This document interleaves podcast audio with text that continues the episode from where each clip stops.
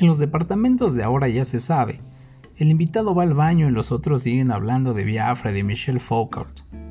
Pero hay algo en el aire como si todo el mundo quisiera olvidarse de que tiene oídos y al mismo tiempo las orejas se orientan hacia el lugar sagrado que naturalmente en nuestra sociedad encogida está apenas a tres metros del lugar donde se desarrollan estas conversaciones de alto nivel.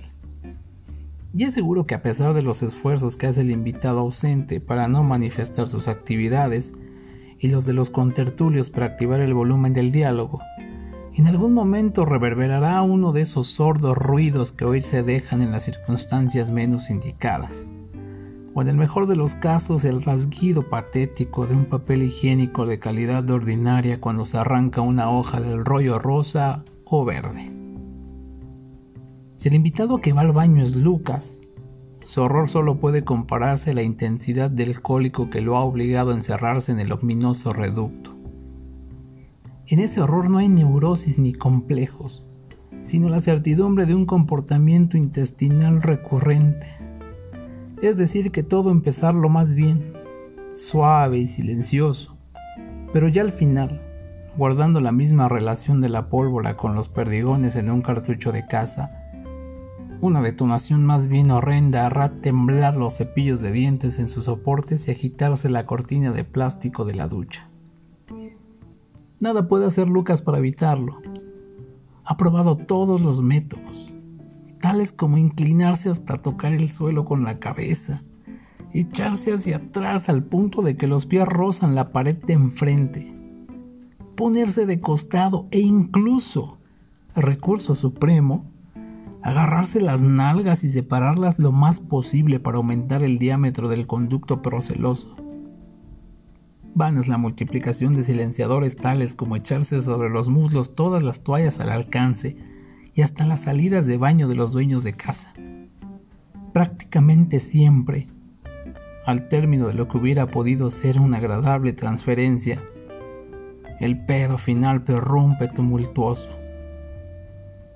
Cuando le toca a otro ir al baño, Lucas sufre por él, pues está seguro que de un segundo a otro resonará el primer alalí de la ignominia.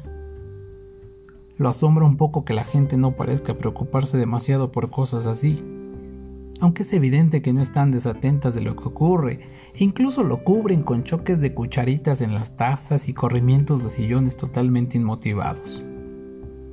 Cuando no sucede nada, Lucas se siente feliz y pide de inmediato otro coñac, al punto que termina por traicionarse y todo el mundo se da cuenta de que había estado tenso y angustiado mientras la señora de Brogi cumplimentaba sus urgencias. ¡Cuán distinto!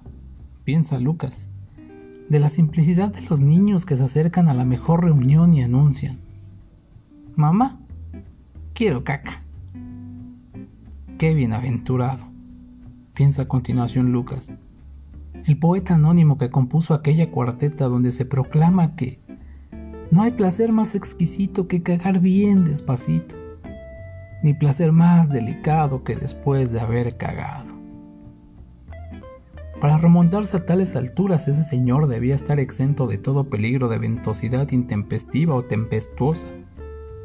A menos que el baño de su casa estuviera en el piso de arriba o fuera esa piececita de chapas de zinc separada del rancho por una buena distancia. Instalado en el terreno poético, Lucas se acuerda del verso del Dante en el que los condenados abeban Dal culfato trombeta y con esta remisión mental a la más alta cultura se considera un tanto disculpado de meditaciones que poco tienen que ver con lo que está diciendo el doctor Bernstein a propósito de la ley de los alquileres.